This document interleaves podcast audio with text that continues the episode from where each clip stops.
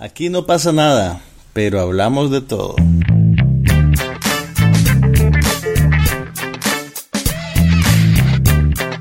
Un podcast sobre cine, TV, tecnología y todo lo demás.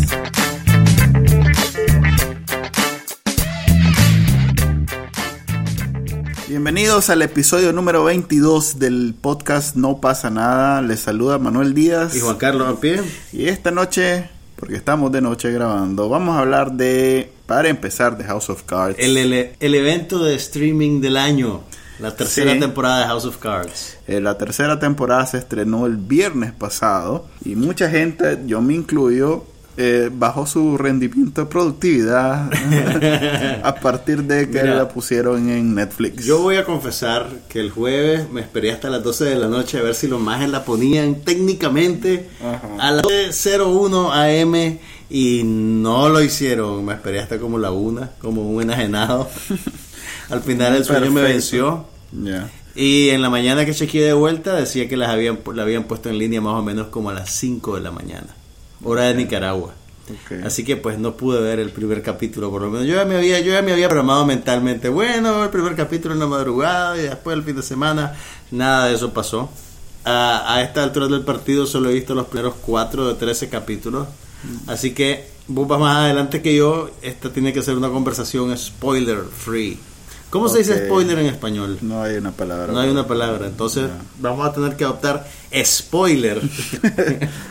Ok, eh, yo vi seis y, y en el sexto sí hay cambios que pueden afectar el resto de la serie. Los primeros cuatro realmente Eh, no me se mueve a fuego lento. Esta Sí. no es como, como la temporada pasada que el primer capítulo te pegó una gran sacudida.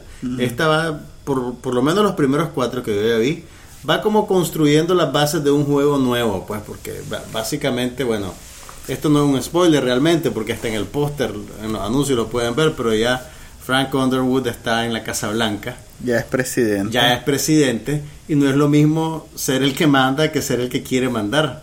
Y entonces se, es. se está dando cuenta de eso, pues.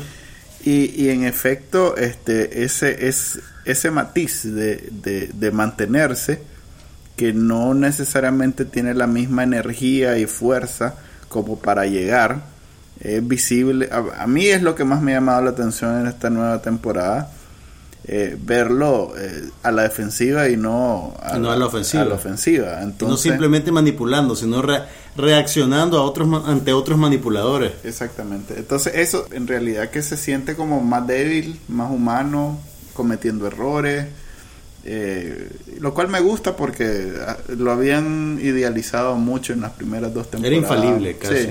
Al final de la segunda temporada, pues te, te queda esa percepción que si el más es infalible, ¿a dónde más vamos a ir? Pues ya, Ya sé. ya, ya llegó a la presidencia. Pero bueno, las circunstancias son complicadas porque él realmente es un vicepresidente que asciende a la silla presidencial cuando el- su presidente queda defenestrado y solo tiene un año y medio en el poder antes de que se presente otro proceso electoral. Entonces básicamente está luchando por que lo metan en el ticket para ser candidato y no solamente un, un calientasillas, pues mientras viene el, el presidente de. Para mientras. Sí. Eh, como digo, lo, lo más llamativo para mí ha sido eso, verlo, verlo caer, verlo eh, defenderse y, y como que se ha balanceado la, el- la serie en los otros personajes. Ya no es solo no solo él a la él, cabeza sí. y, y lo que pasa alrededor de él, sino que el segundo al mando en la primera y la segunda, en esta tiene un- una preponderancia que no la tenía antes.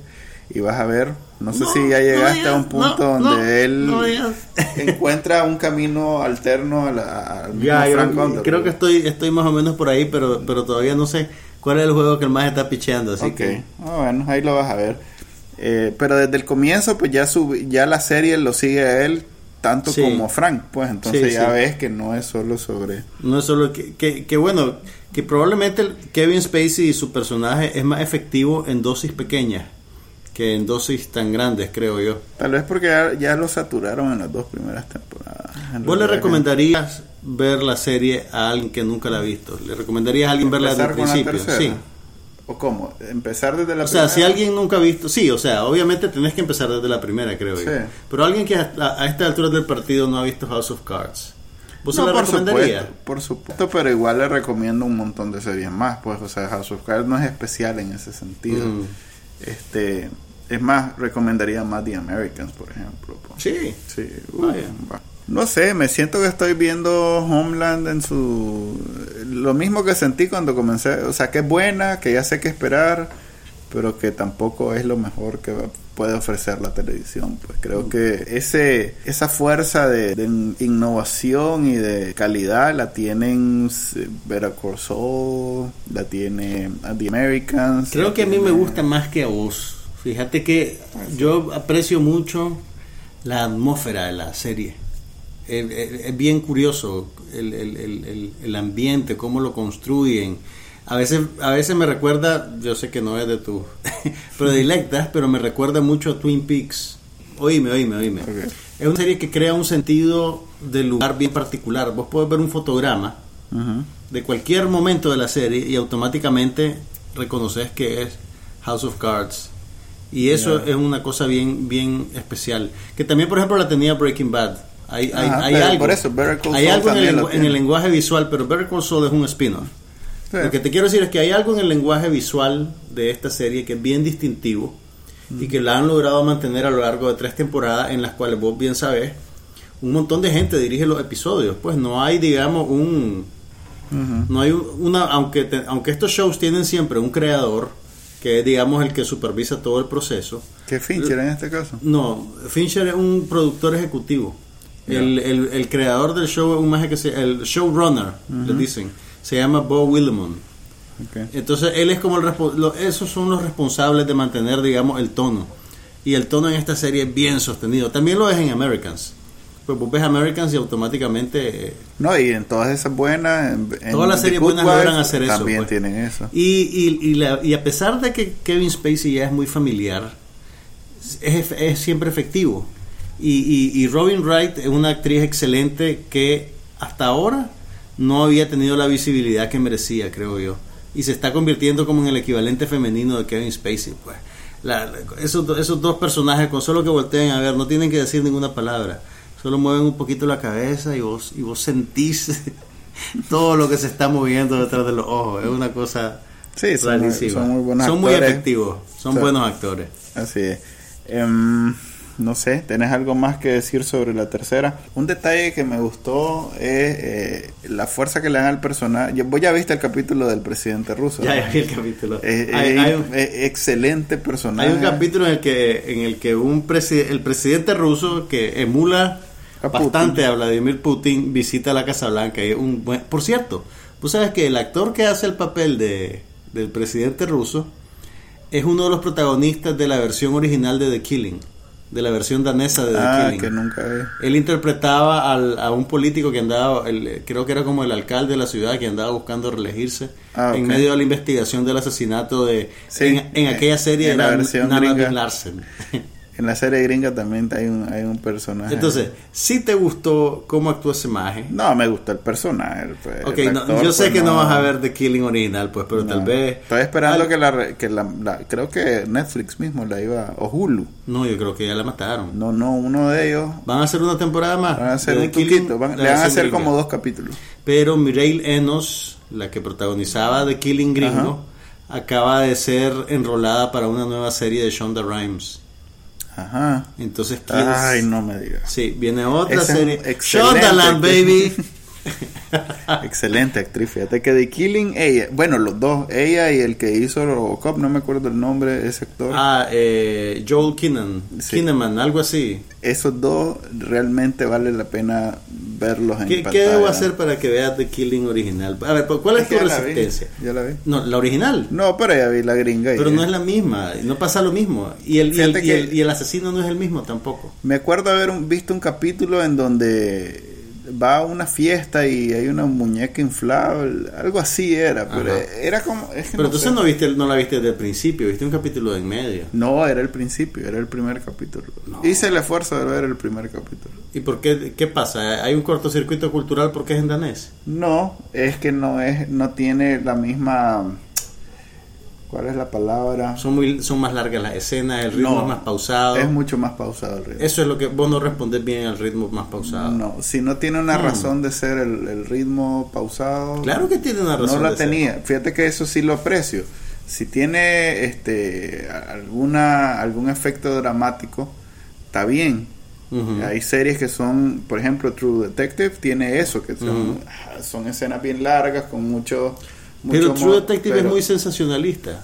Ok, entonces eso que vos le llamás sensacionalista es que tiene razón de ser, tiene, es- es- Mm. no sé, mucha cotidianeidad. Ah, ok. Me pareció... Y para vos eso era malo. Sí, porque no me transmite, eh, ¿cómo se llama? Realismo. Claro que, pero si es la cotidianidad es real, ¿no? No, bueno, bueno. Bueno, ok. ok, pues de- va a dejar ir Yo sé que la Original. intención es eso, que transmitir realismo, pero no, no, no, no, es, no tiene ese efecto en mí. Pero bueno, Pero bueno, estábamos hablando de House of Cards. House of Cards eh, tiene varios, vamos y vamos a comenzar a, hacer- a ver varios memes en internet con algunas de las frases de, de Frank Underwood eh, que, que, que están que ya él es un personaje conocido y que por ejemplo eh, una que se me quedó pegada es cuando le dice el presidente ruso que le quiere dar un lada como un Mercedes. o sea, esa está Sí, genial. Hay esa. un montón de Ah, ese y, tipo. y- y pues. más para gente en Nicaragua que se acuerda Por de los lados. supuesto, que saben que es una basura. Él mismo lo dice. es el carro, el peor carro posible Mira, cuando, del mundo. cuando sale esa línea, yo digo, hay un montón de gente en Nicaragua que se va a sentir ofendida. Porque amaban a sus ladas. Yo amaba mi lada y te puedo decir que era basura. Pero bueno, nunca me dejó tirado. Eso Nunca tiene- te dejó tirado. Nunca me dejó tirado. ¿Cómo es que dijo? La calefacción no funciona, el No, aire nada no funciona, sirve. nada funciona. En, real- en efecto, nada funcionaba, pero nunca me dejó tirado. Ok, este, recomendadísima, 13 capítulos. El problema es que para ver los próximos 13 vas a tener que esperar un año. Así que va- tal vez vale la pena este, Llevárselo al suave. Sí, Ok, pero el riesgo de llevártelo al suave es que todo el mundo es lo que la gente se ate adelante y te dejen ir sorpresas de la serie. Yo me salí de un par de, de grupos de conversación porque me temía que me iban a tirar unos spoilers. ¿Cuánto tiempo crees que pasa el espectador promedio en ver una temporada completa de esta serie? ¿Son 15 días, 3 semanas, un mes? ¿Quién sabe? Mira, eh, la gente normal ve un capítulo y ya está, está satisfecho. Eh, y digamos que ves uno cada dos días, una cosa así, uno día Ok. por medio. No día por medio. Entonces, Entonces, en dos semanas mes. te la volás. No, y ahí si son 13 y Ah, día no, por medio es un mes, digamos. En un mes te la volás. De aquí, ¿Vos, si de vos aquí cómo a, las ves? a Semana Santa, ¿no? ¿La has visto? Te, Ya- te fregaste ya porque te todo el mundo te la va Ya, a contar. Ok, ¿vos cómo las ves usualmente la serie? Cuando dispones de todos los capítulos de un solo. Eh, sí tengo tiempo. No, no Pero, tengo- pero, pero ves varias series al mismo tiempo. Sí, ahorita estoy viendo como 10. Precisamente voy atrasado como en 5. Ya. Y ok, House of Cards solo he visto 6 capítulos. ok. Necesitamos un trabajo en el cual nos paguen por ver televisión. Sí, así que comiencen a pagar por esta. ok, vos viste otra serie que escuch- he escuchado muchas cosas buenas al respecto. No la he visto. Vi el los primeros dos capítulos, es, es una estructura un poco extraña, pero es una nueva serie cómica que le está produciendo Fox Network que se llama El último hombre en la Tierra, The Last Man on Earth, y es protagonizada por un veterano de Saturday Night Live, Will Forte, el que hacía el papel de MacGruber, para que tengan más señas. No, Y Will Forte eh, protagoniza literalmente al último hombre en la Tierra. Hay una epidemia, es un escenario de esos post-apocalípticos. Hay una epidemia en la Tierra y aparentemente el único hombre que quedó vivo es Will Forte. Entonces, esta es una premisa típica pues como de, de- de capítulo de la dimensión desconocida, ¿verdad? Y entonces la, la serie, que es de una hora, A ver, es una premisa típica de Walking Dead. de la ciencia ficción, Pero la vos, dimensión como no ves The Walking Dead, Pero no la dimensión desconocida predata a The Walking Dead por varias décadas. Ok, estás hablando de la serie más popular en el cable de Estados Ay, Unidos. Dios mío, y eso, Lo que era Breaking Bad. y eso niega es- completamente es más, la historia. Estando Breaking Bad, todavía era más popular The Walking Dead. Ok, el escenario de pesadilla de El último hombre en la Tierra Ajá. está invocado aquí en tono de comedia.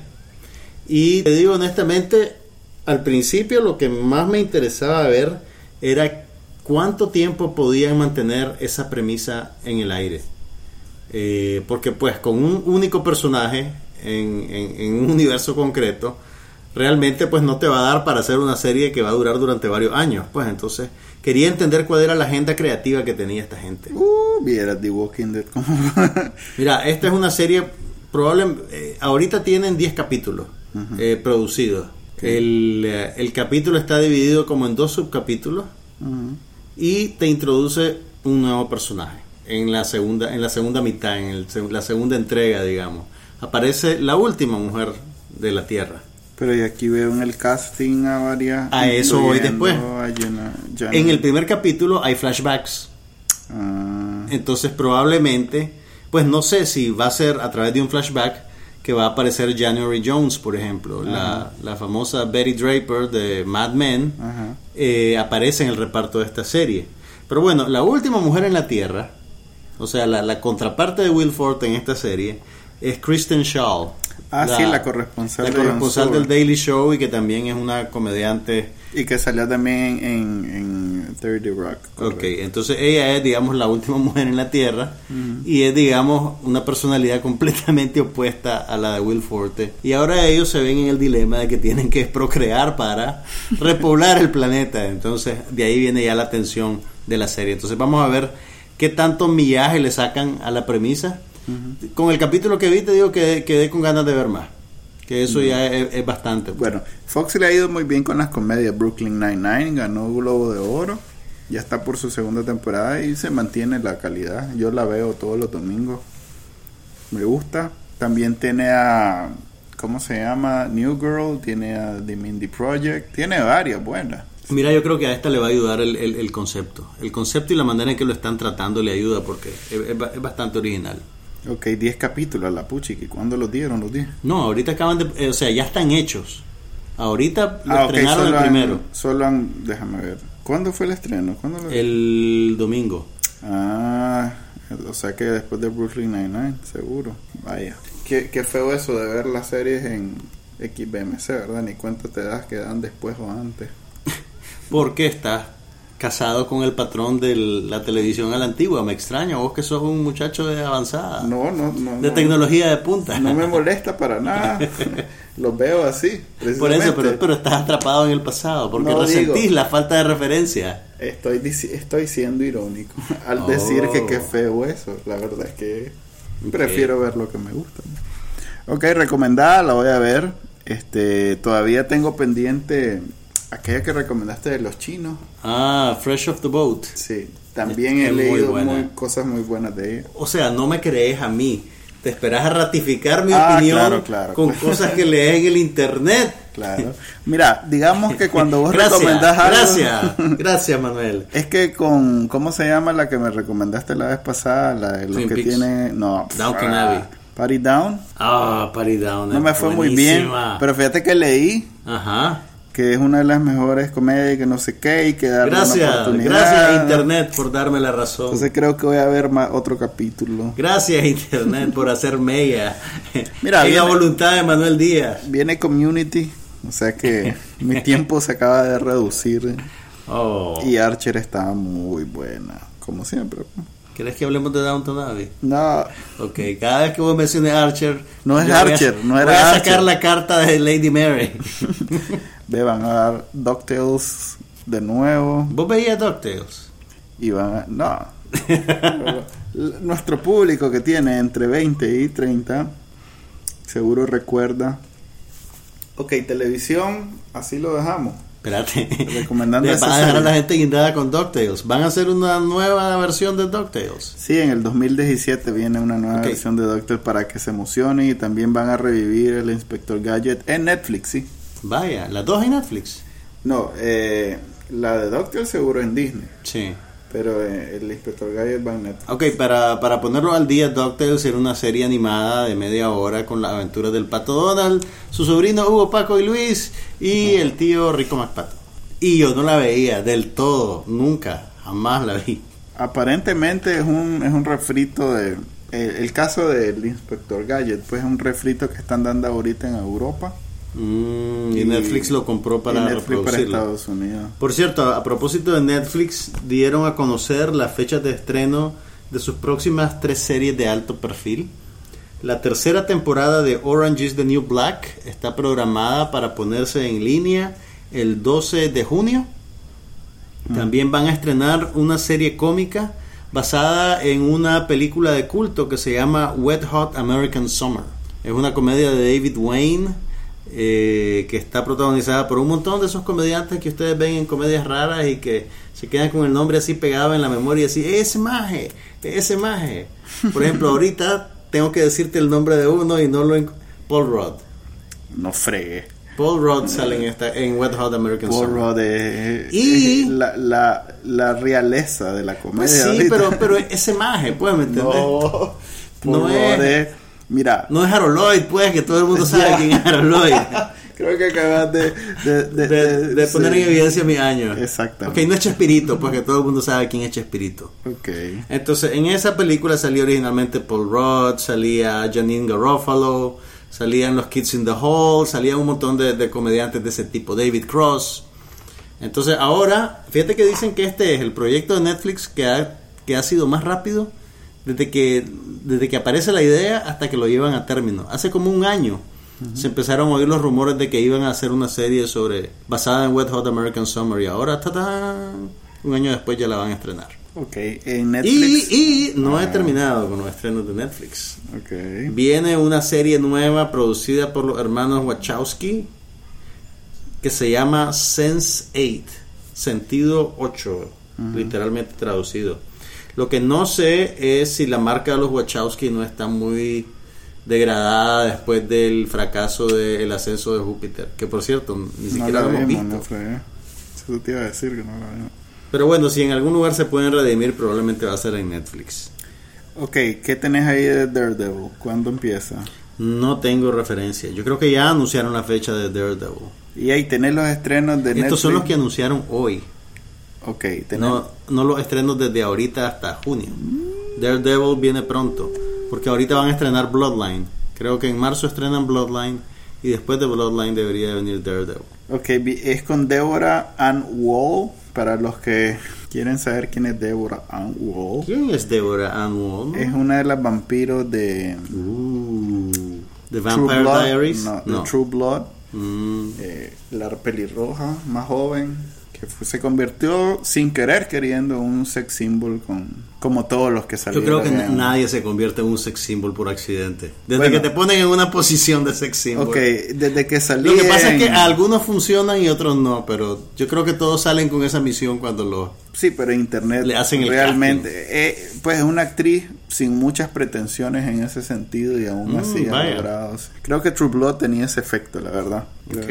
Ok, eh, también sale Vincent D'Onofrio.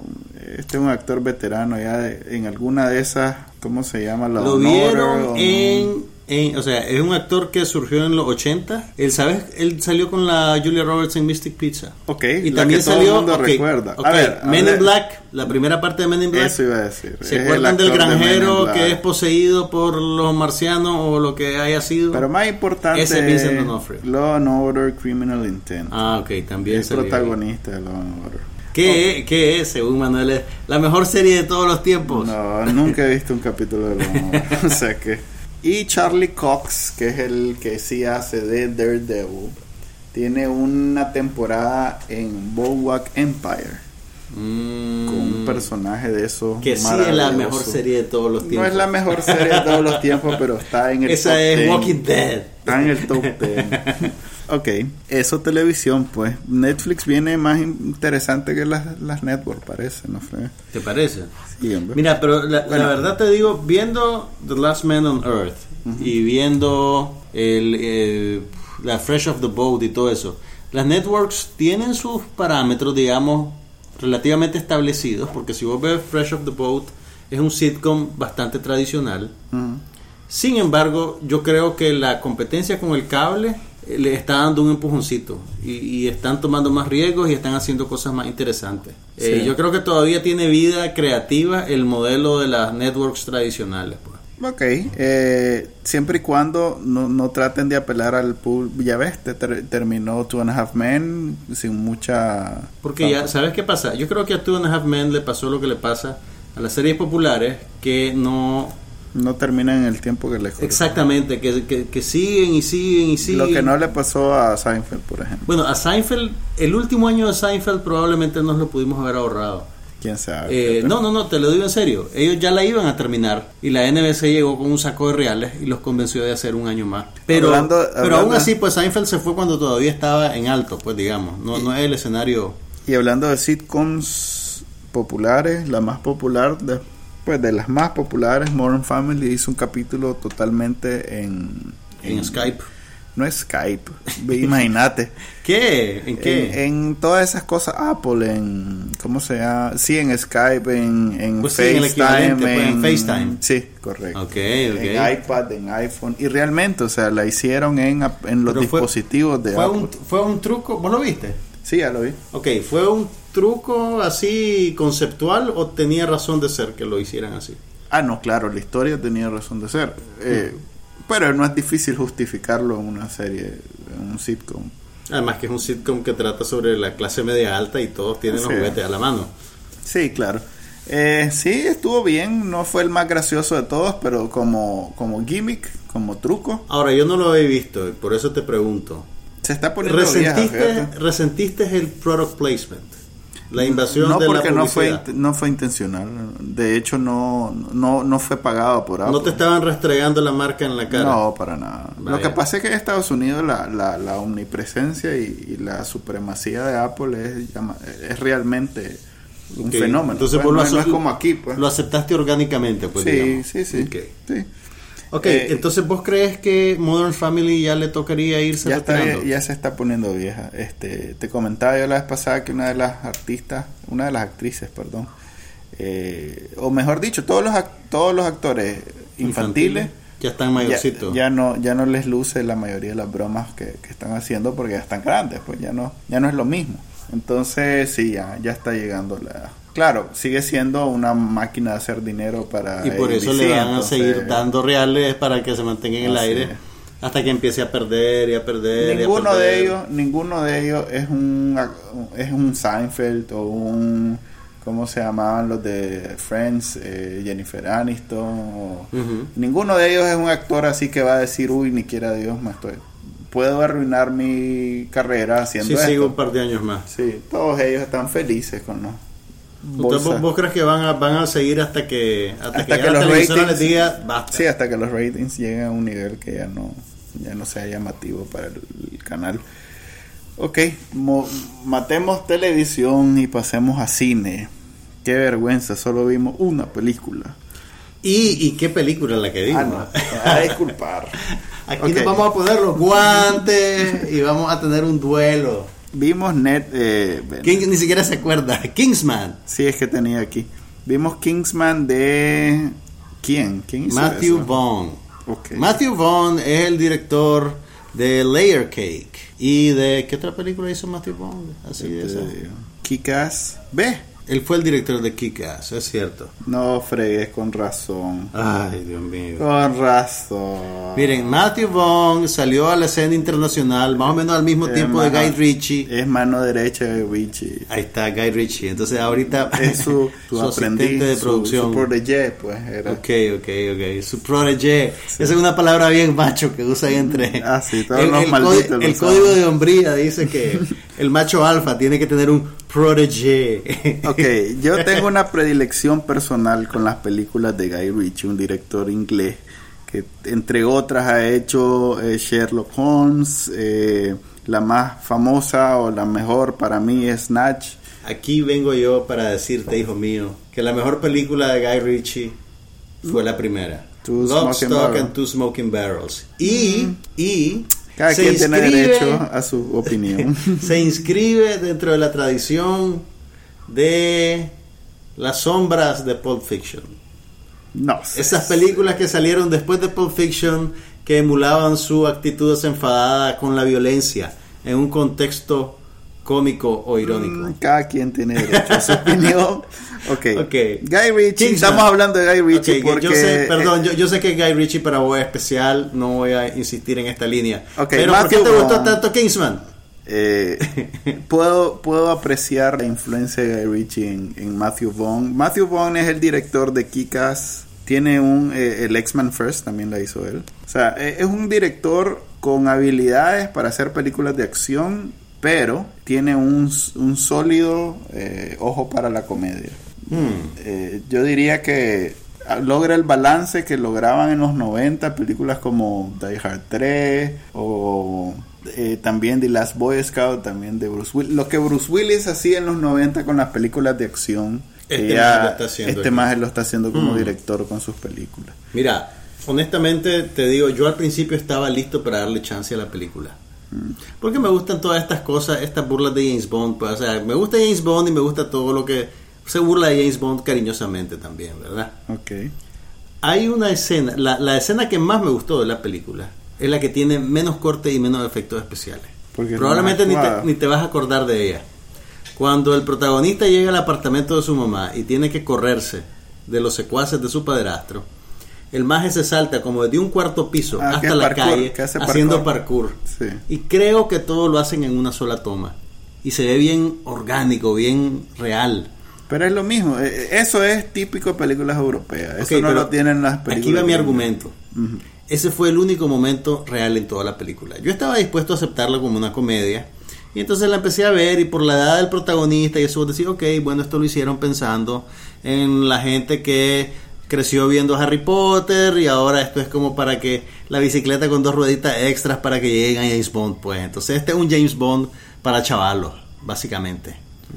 Pero me pareció que el tono se volvía muy entre cari- caricaturesco pero grotesco al mismo tiempo. Me preocupó un poquito, a ver, y, y entiendo toda la cultura macho que hay alrededor de este género, Ajá. pero me pareció que la película era era demasiado era demasiado desestimaba demasiado a los personajes femeninos. Si te acordás, Bueno, la, la, la principal. eh, eh, Pero es la villana y merece ser la villana. castigada. ¿Me entendés? Ah, ok. ok, pero acordate, la compañera del protagonista, la compañera de Exby, se llamaba el muchacho, en la academia, la que la, la magia que llega hasta el final, Que al, es al una taco piel, a taco, que taco una- a taco con el maje, sí. todavía necesita su protección porque le tiene miedo a las alturas.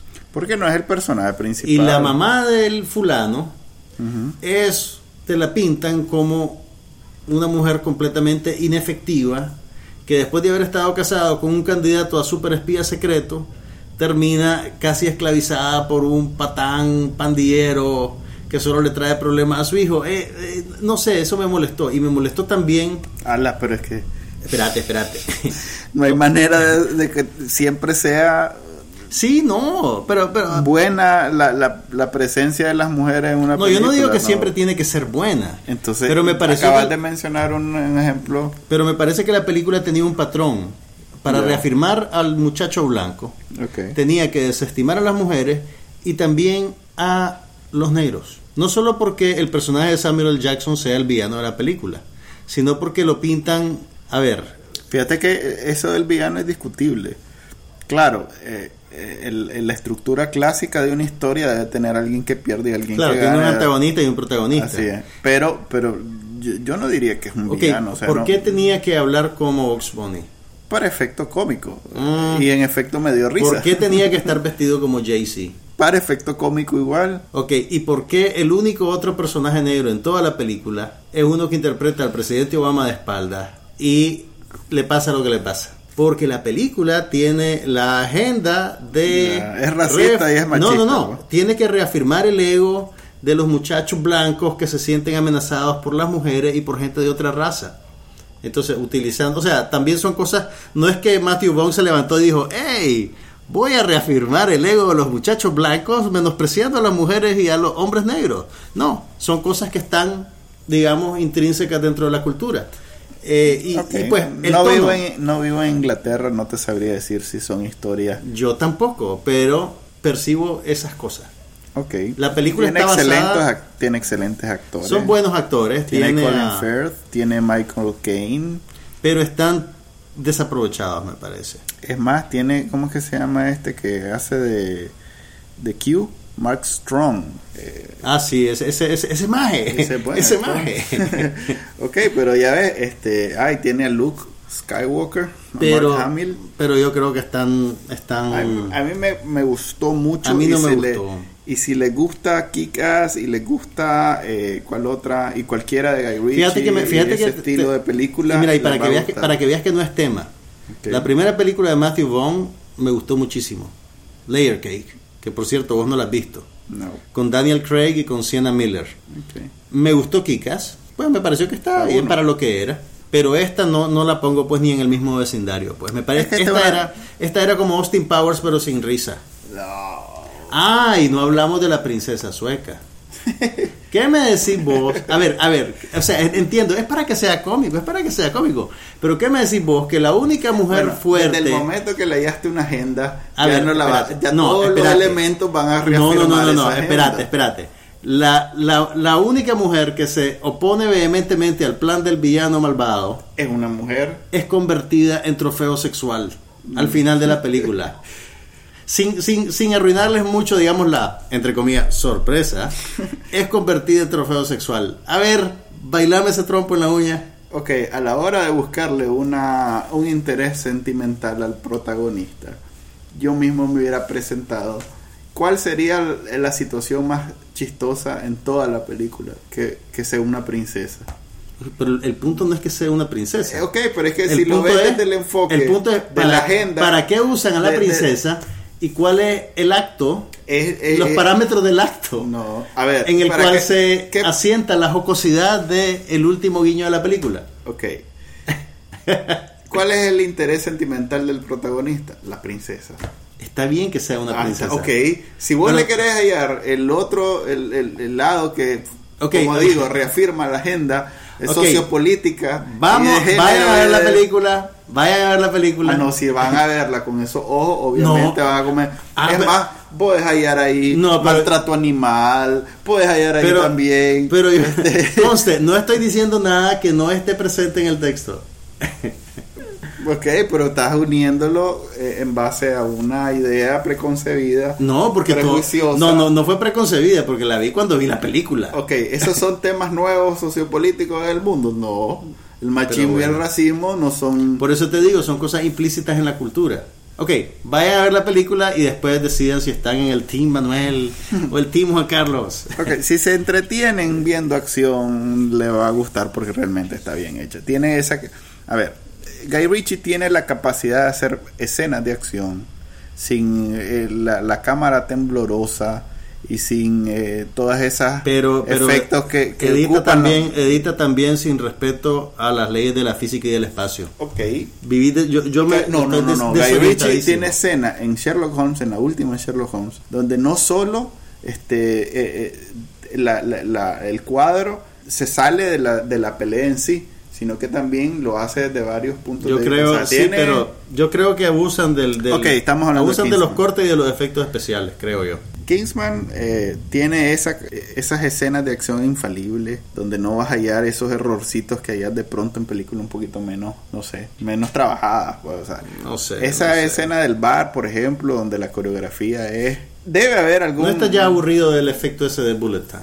Ese efecto que te tiran una cosa y detienen y hay un ruido así y después viene el remate rapidísimo. Estoy El que- aburrido el- del, del mismo del mismo El que inventaron los. Wachowski Sí. y que después lo usaban en 300 y lo usa Guy Ritchie y lo usa este maje. No si está bien hecho y casi nunca está bien hecho en las películas. Mm. Es más, cuando yo veo lo- los Matrix, hay escenas que sí son infalibles, pero hay escenas donde de viaje me siento... Me acuerdo una de las escenas donde está peleando en una casa en dos pisos con, y están viniendo todos los... Me imagino que debe ser técnicamente muy complicada. No sé si esa fue la, eh, fue la segunda o la tercera. no me acuerdo cuál fue, pero esa escena cada vez que la veo hasta que me da dolor en los ojos porque no no está bien hecha, pues no está bien hecha. No está bien hecha porque no sabes qué es lo que está pasando. No, ¿Por no está, bien, hecha porque puedo ver que, que los golpes y, y- y- y los contactos no son realmente con fuerza, son... Pero en estas películas no- los golpes son simulados con efectos especiales y con cortes también. A ver, no estoy hablando de los cortes porque todo el mundo usa cortes, no, no, No, pero, o sea, yo te, la manera la en que estas películas están editadas pero puedo, a ver, puedo... la- hacen que tengas la ilusión de que hay movimiento, pero no pero me engaña mejor... hay movimiento. me engaña mejor, por ejemplo, en esta película. Es más, en la última, en la que hizo, que discutimos hace unas semanas, eh, que hizo también este Keanu Reeves, eh, que, John se, Wick. que se llama John Wick. Igual, hay escenas donde no, no me venden la ilusión. Y yo mismo digo, ok, eso de viaje se ve, que lo hicieron en cámara lenta o, o sin la velocidad normal, y luego lo aceleraron en edición o cosas así, pues, Creo porque que no hay fuerza. y no Creo hay- que John Wick es mejor que esta. Pero bueno, pues. Bueno, es que es otra cosa, pues. Eh, John Wick es una, una acción drama y esta es acción comedia, pues. Son dos, dos géneros De- diferentes. no- creo que nunca nadie en todo el mundo ha hablado tanto sobre Kingsman como nosotros. Te aseguro que sí.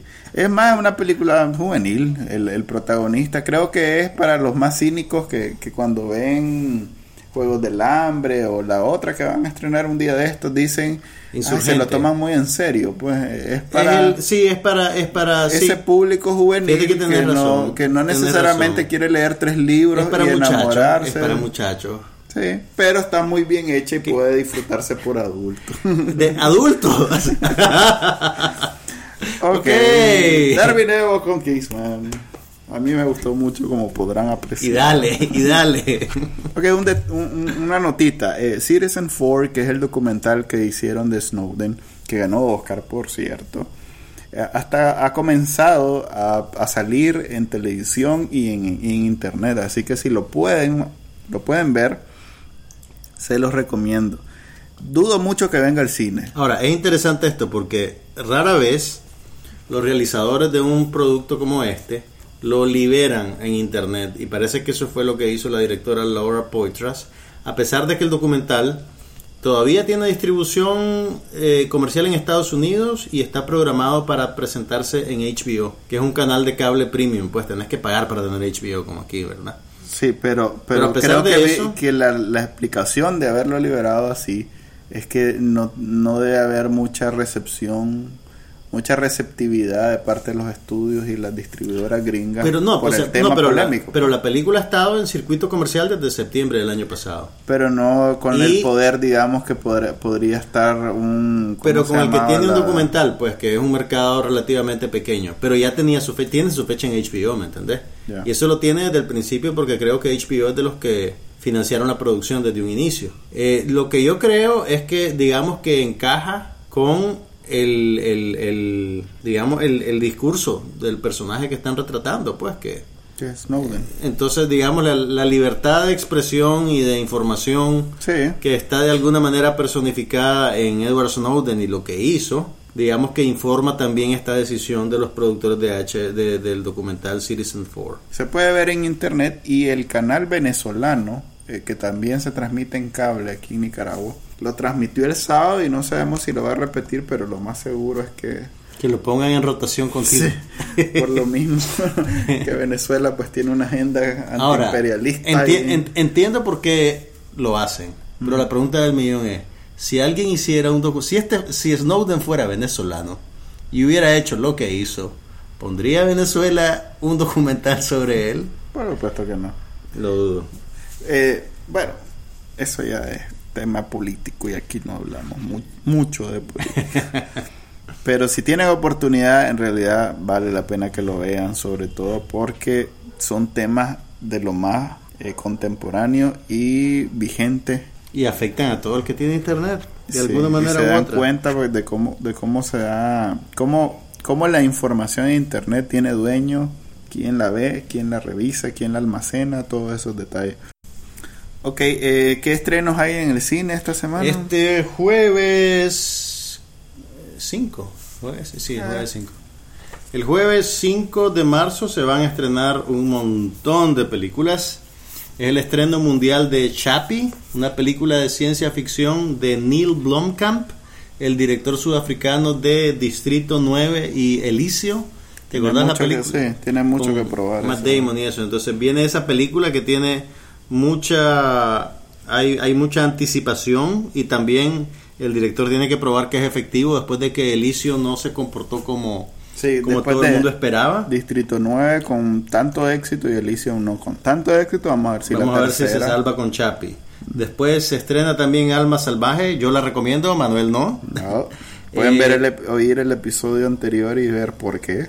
Y después se va a estrenar también Sin Límite, el drama deportivo protagonizado por Kevin Costner, como un entrenador que toma bajo sus alas a unos eh, trabajadores rurales latinos en el sur de los Estados Unidos y los convierte en un equipo de corredores campeones. No acabamos de ver esa película de un Vimos el, beisbolista el en- Million Dollar Arm Ajá. con John Hamm. Es- o sea, es más o menos el mismo molde. Son esos dramas deportivos sobre el, el entrenador o el dueño, el ejecutivo inspirador que agarra a las minorías y las convierte en estrellas del deporte.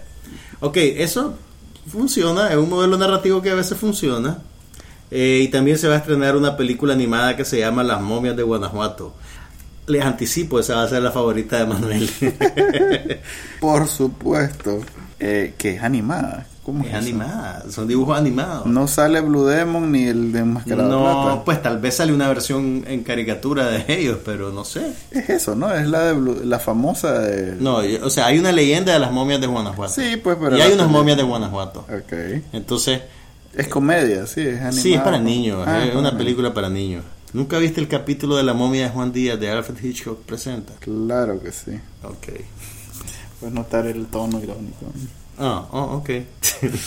Cuando yo veía este Alfred Hitchcock en, en mi infancia era crítica a mí. No podía dormir. ¿no? ¿No Además viste? que no le entendía mucho y me parecía muy de miedo. pues. ¿No viste la momia de Juan Díaz? Era horrible.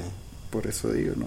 Cuando veía, yo me acuerdo haber, haber visto en televisión los capítulos. Los de blanco y negro. Sí, sí, Sí. pero era, era traumático. Es más, me acabas daban- de despertar de pesadillas ¿Lo durmiendo. daban el viernes en la noche o el sábado en la noche? No me acuerdo, pero Creo que era el viernes. niño. Ok, hablemos un poquito de tecnología porque en el domingo empezó en Barcelona eh, la Feria Mundial del Móvil, eh, MWC se llama en inglés. Y hasta ahora eh, el, el- el jugador más grande de la, del mundo de los teléfonos, que es Samsung, eh, ya logró presentar su nuevo teléfono insignia, que es el S6. ¿Qué novedades trae? Para empezar, eh, tiene esa parte de atrás de vidrio que tienen los iPhones. De hecho, hay muchas similitudes con el iPhone 6 Vaya. y con el iPhone 5, pues, con, eh, esa línea de iPhone donde siempre se le criticaba a Samsung que tenía los teléfonos high-end, eh, caros, pero con ese... Acabado baratón. Sí, con ese, con materiales plásticos, con imitaciones de cuero que en realidad eran plásticos. O sea, era, era una crítica válida porque en realidad son caros los teléfonos. Y en esta ocasión hicieron un cambio de diseño. Eh, su borde es metálico, el, el- la parte de atrás es de vidrio, es el mismo vidrio que el de adelante. Este tiene dos modelos, tiene un modelo Edge que tiene una caída en el borde diferente a los teléfonos normales. Ellos ya habían sacado un teléfono con un borde así redondo, este, pero ese ese teléfono que habían sacado era un Note y tenía dos pantallas, pues la del bordecito era una pantalla pequeñita, pero era una pantalla y la de arriba era otra. Esta es la misma pantalla, solo que es táctil también, entonces el dedo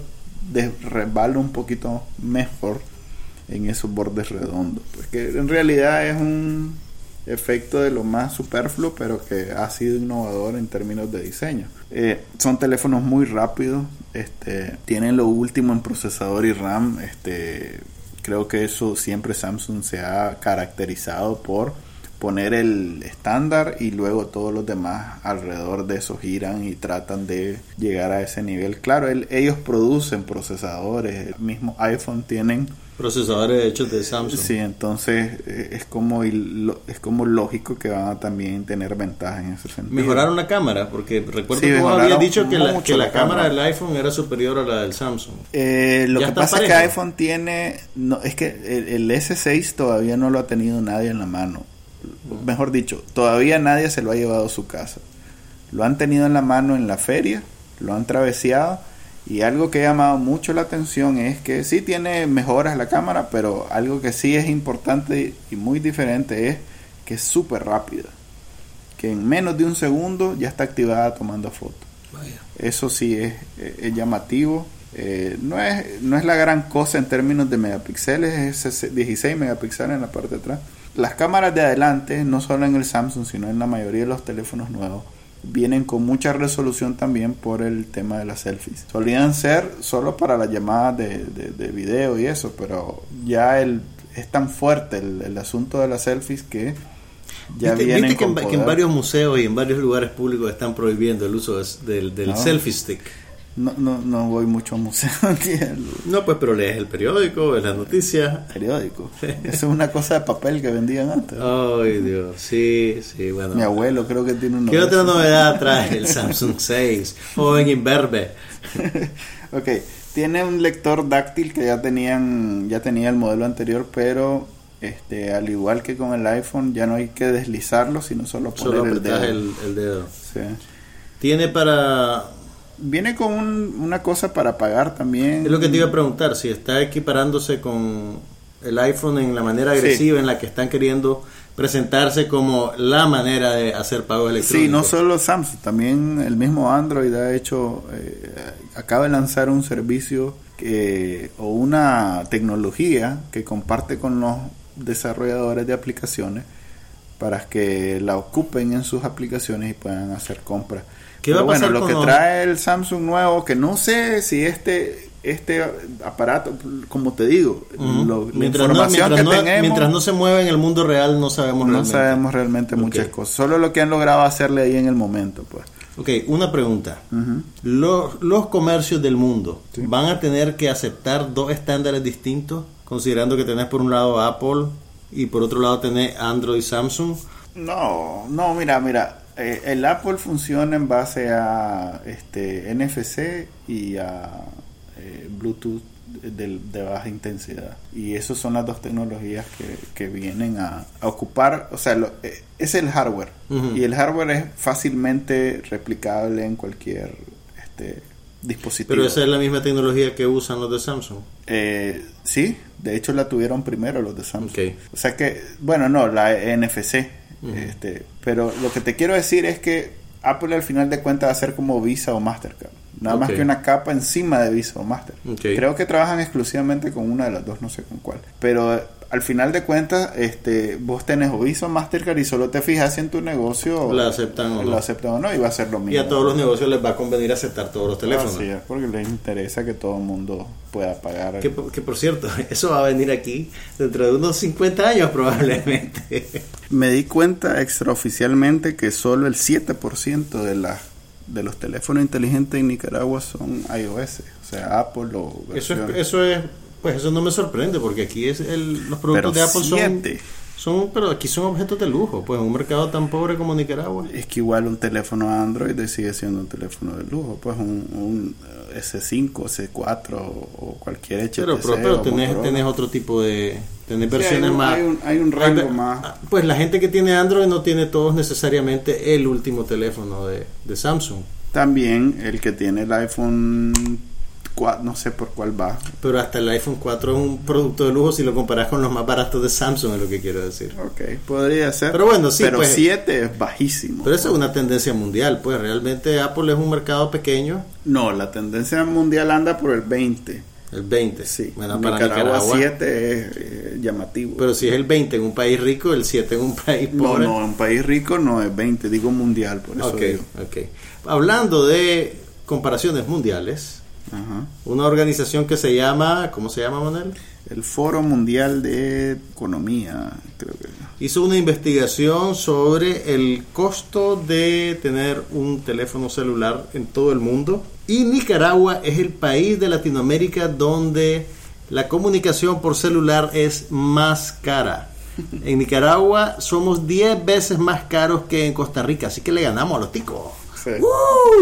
Bárbaro. Eh. Y eso nos pone en el catorceavo lugar de la lista de los países donde es más caro hablar por celular. ¿Por qué pasa eso, Manuel? ¿Es falta de, inversión? ¿Es falta de eh, eh, el hecho que estamos en un duopolio? ¿Qué, ¿Qué, es lo que pasa aquí? Todo lo que hablemos va a ser especulación porque no, no es como que tenemos datos al respecto como para comparar. Pues. Yo te diría que se trata de el mercado o, la empresa privada haciendo lo posible por hacer dinero y el Estado haciéndose la vista gorda. Pues. Porque es, depende del, ente regulador en cualquiera de los países que estas tarifas bajen. Pues. Aquí eh, se ponen de acuerdo Movistar y Claro y ponen el precio que quieren y te fregaste si quieres pagar menos. Pues no es como que tenés otra opción. Y con la importancia que ha adquirido el teléfono celular, es una necesidad para que la mayoría de las personas. O sea, ¿qué, ¿qué, haces si querés pagar menos? No tenés manera. Ahora, en ese escenario, ¿qué incentivo tendrían las empresas privadas para reducir es que no hay ninguno. No tiene ningún incentivo para no reducir Si ya estás pagando esas tarifas, eh, ¿por qué habrían de bajarlas? Y las están pagando bastante, pues, porque todo el que yo no es, es difícil encontrar a alguien que no tenga celular. Y con todas esas promociones, entre comillas, de contenido y de apuestas, porque básicamente es un casino en el teléfono eh, están moviendo los minutos, pues tratando que la gente no se quede solo con los minutos para el uso normal, sino que los gaste en otras cosas. Y, siga comprando y siga, gastando. ¿Vos, crees que la gente tiene conciencia de lo que les cuesta un minuto de llamada en su celular? Los números me dicen que no. Este, y claro, eh, con una ayudadita de, de, lo, de los que están aprovechándose de la situación, pues porque solía ser que vos mandabas un mensaje y ese mensaje costaba tanto. Hoy en día eh, el mensaje no vale nada, pero te cobran diario. a partir del día. Suscrito. Suscrito, entonces te cobran diario. Y para endulzarte el trato, te dan minutos de vez en cuando o te rifan dinero o algún aparato o alguna cosa importante. Pues. Pero el punto es que quedas enganchado. Es más, hasta en crédito, pues, o sea, puede ser que no tengas minutos y no te los cobra porque no tienes minutos, pero en el momento que vuelves a recargar los minutos en el teléfono, ahí hace la... te cobran retroactivo la suscripción que de los días pasados cuando no Tal vez no los días pasados, pero sí ese día. A partir de ese día. Sí. Bueno, eso es lo que está pasando con la tarifa celular en Nicaragua. No lo decimos nosotros, lo dice un estudio internacional. Así que la próxima vez que hagan una llamada, piénsenla si realmente tienen que hacerla. Ya saben que nos pueden escuchar este y todos los episodios pasados en iTunes, Stitcher, iBox y TuneIn. Este, también nos pueden visitar en nuestro sitio web somosnopasanada.com o en nuestra cuenta de Twitter Somos No Pasa Nada. Eh, mi nombre es Manuel Díaz. Y Juan Carlos Ampie. Nos vemos la otra semana.